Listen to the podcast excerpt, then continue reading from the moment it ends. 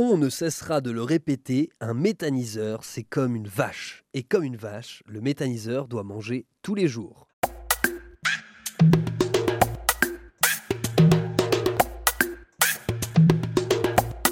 Tout ce que vous devez savoir sur la méthanisation, une série de podcasts proposés par Elle, Association d'initiatives locales pour l'énergie et l'environnement, avec le soutien de l'ADEME.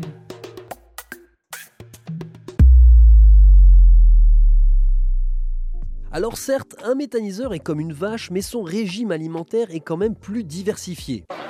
Ça, ce ne sont pas des bovins, c'est des chefs-d'œuvre.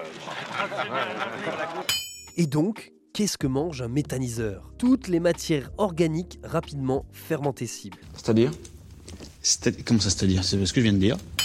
Rassurez-vous, nous allons décrypter ensemble ce que cela signifie. D'abord, le méthaniseur peut ingérer toutes les matières organiques, c'est-à-dire qu'il ne peut ingérer que de la matière issue du vivant. Donc les matières minérales comme les pierres, le métal ou les matières manufacturées comme le plastique, le verre ou le tissu par exemple, ne peuvent être dégradées au cours du processus de méthanisation. Les matières issues du vivant peuvent donc être ingérées, mais à une condition. Elles ne doivent pas ressembler de près ou de loin à du bois. Donc les copeaux de bois, une bûche de bois ou les tailles de haies ne peuvent être incorporées dans une unité de méthanisation. Ces matières seront dirigées vers d'autres voies de valorisation comme le compostage ou les chaudières biomasse. Résumons donc. Tout ce qui fait partie du vivant, sauf le bois, peut être incorporé à une unité de méthanisation. On peut classer ces matières en trois grandes catégories. Les gisements agro-industriels, les gisements des ménages et enfin les gisements agricoles. D'abord, commençons par la palette de gisements agro-industriels qui demeure large. Ces gisements peuvent être d'origine animale ou végétale et dépendent des usines agroalimentaires présentes sur le territoire de l'unité de méthanisation. Ces déchets peuvent être générés à toutes les étapes de transformation des denrées alimentaires, par exemple au transport, au stockage, à la transformation, au conditionnement ou à la distribution. Les déchets végétaux sont principalement issus de l'industrie du fruit et du légume. On trouve par exemple les pots de fruits pour une usine de jus, les fans de carottes pour une usine de soupe, ou les fruits et légumes impropres à la consommation ou même à la distribution. Pour les déchets issus des productions animales, on trouve les déchets des industries laitières comme le lactosérum qui est produit lorsqu'on fait du fromage. C'est le petit lait. Il y a aussi les œufs cassés ou les coquilles, les déchets des industries de la viande comme les graisses animales. Le gras, c'est la vie. Certains de ces produits nécessitent un traitement sanitaire particulier avant d'être envoyés dans le méthaniseur. Continuons notre exploration des produits que nous pouvons mettre dans un méthaniseur. Traitons maintenant des gisements issus des ménages. Il y en a deux types, les eaux usées et les biodéchets. Les eaux usées sont traitées en stations d'épuration et ces stations d'épuration peuvent être équipées d'unités de méthanisation.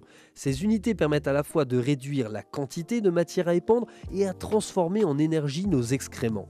Par exemple, les villes de Nantes, Bourges et Angers en sont équipées. Les biodéchets issus des ménages maintenant. En clair, c'est le reste de nos assiettes. Plutôt que de les jeter à la poubelle, on transforme nos déchets alimentaires en énergie. Et passons maintenant aux gisements agricoles. Tu veux te lancer dans l'agriculture maintenant? Non, mais pour se promener dans les bois.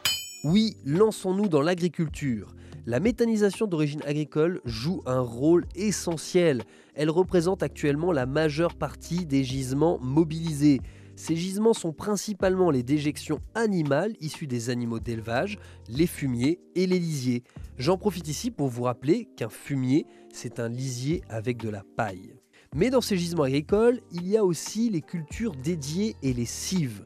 Les cives, C-I-V-E, ce sont des cultures intermédiaires à vocation énergétique. Contrairement à tous les gisements listés depuis tout à l'heure, ces gisements agricoles ne sont pas des déchets qui résultent d'une production alimentaire, mais des cultures que les agriculteurs peuvent produire spécialement pour alimenter le méthaniseur. Il existe des périodes pendant lesquelles les agriculteurs ne cultivent rien sur leur champ.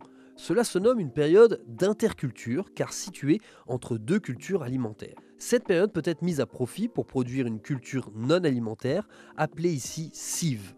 La cive sera donc récoltée et valorisée en énergie, mais elle n'entre pas en concurrence avec l'alimentation humaine.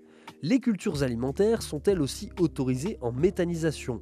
Souvent, c'est du maïs qui est produit pour alimenter un méthaniseur. Ces cultures alimentaires sont toutefois limitées dans leur utilisation. Une unité de méthanisation n'est pas autorisée à fonctionner avec plus de 15% de cultures alimentaires dans son plan d'approvisionnement. Pour plus d'informations sur la concurrence des usages, vous pouvez écouter notre podcast Nourrir le méthaniseur La vache ou l'homme Hmm. Je n'ai pas aimé le truc sur les vaches. D'accord, je le retire. Merci. Et voilà, vous savez maintenant avec quoi est alimenté un méthaniseur.